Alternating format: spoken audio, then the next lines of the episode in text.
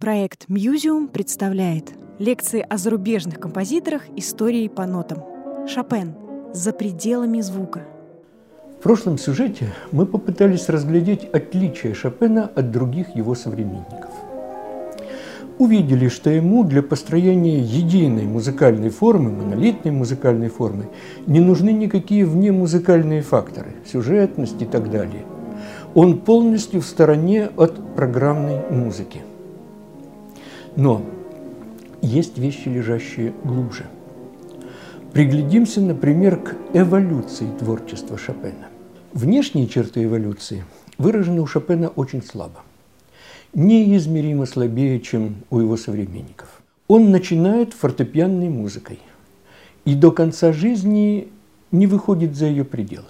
Впечатление такое, что он обретает свой мир в 20-летнем возрасте – и дальше просто постепенно осваивает территорию этого мира.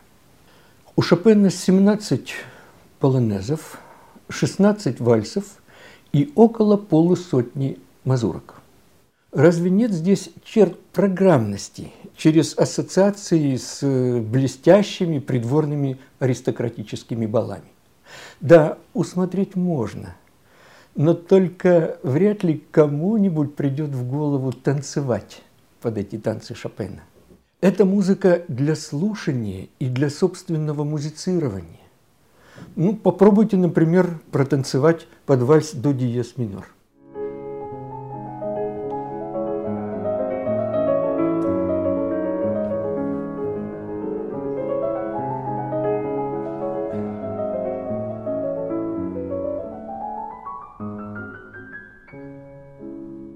Танец действительно возник в быту. Но Шопен снимает в музыке быт полностью. За танцами у него стоит другой мир. Это рыцарский блеск и героика полонезов. Это безостановочное стихийное кружение в вальсе. И это самые глубокие откровения в мазурке.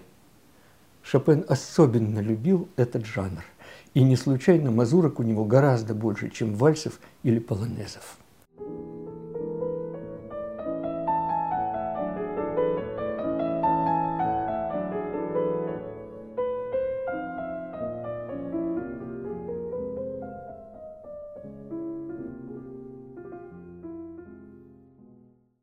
Мне кажется, что вот за такую музыку Генрих Гейне и назвал Шопена поэтом фортепиано единственного из всех пианистов во всем поколении.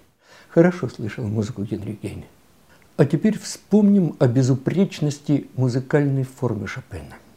Совершенство его форм позволяет мне сказать, что за музыкой у Шопена стоит представление о мировом порядке, чего не было ни у одного из его современников.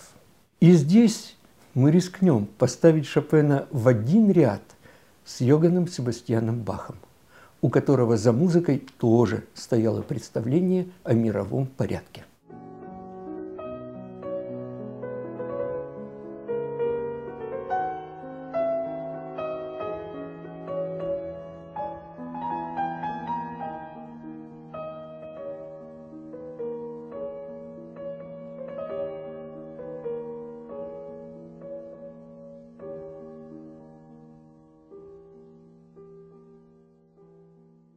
Еще один уровень, последний, к которому и прикасаться опасно.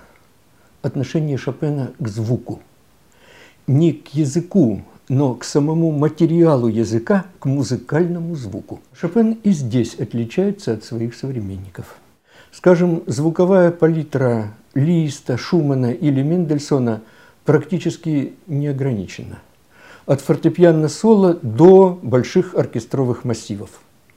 И в жанровом плане самый широкий охват вокально-инструментальной музыки, скажем, от песни до оперы, оратории, регвиема, это все есть у каждого. А Шопен – первый и единственный в XIX веке крупный композитор, который ограничил себя рамками чисто фортепианного звучания от начала до конца жизни. Да, есть у него полтора десятка песен. есть два камерных ансамбля. Но это, что называется, исключения, которые подтверждают правила. Фортепиано было для Шопена по существу единственным э, средством общения со своим музыкальным миром. И за границами звучания фортепиано этого мира просто нет. Только иногда у меня закладывается мысль, что Шопен мог дойти до границы этого мира и попытаться перейти ее. Совершенно крамольная мысль. Впечатление такое, что ему вообще тесно в границах звука, как в границах акустического явления. Ведь посмотрите, как мало у него звуков по сравнению, скажем, с листом.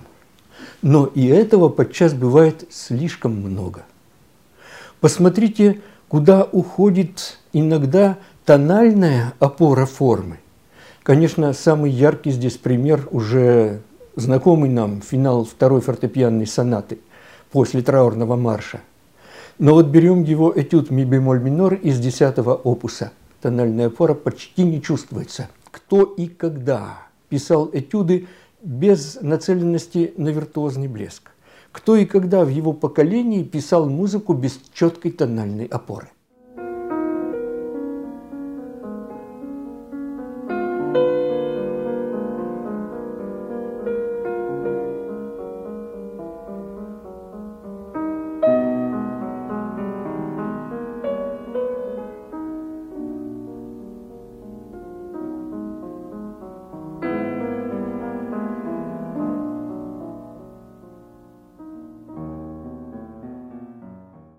Нечто подобное происходит в нескольких мазурках. Осознание языковой границы звука и мучительная попытка перейти эту границу. Раздробить звук в речитациях, в окружении другими звуками, не украшением. Слово «украшение» к музыке Шопена вообще не подходит. Вот одна из его мазурок –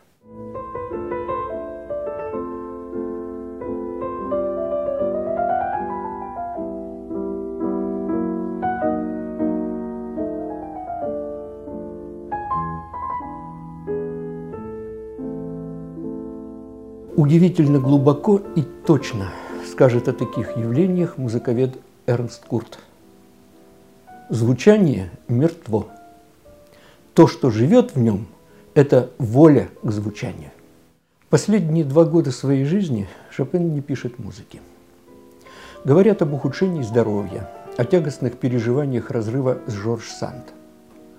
Но только почему при всем при этом состояние здоровья и переживания не мешают ему в Англии за год до смерти играть один концерт за другим. Мне кажется, дело здесь в ином. Шопен дошел до границ своего мира и замкнул его в себе. Шопен был, Шопен остается и останется самой непостижимой загадкой в истории музыки – Миновала эпоха Мендельсона и Листа. Уходит в прошлое творчество Берлиоза, Доницетти. А к Шопену, мне кажется, мы только начинаем приближаться.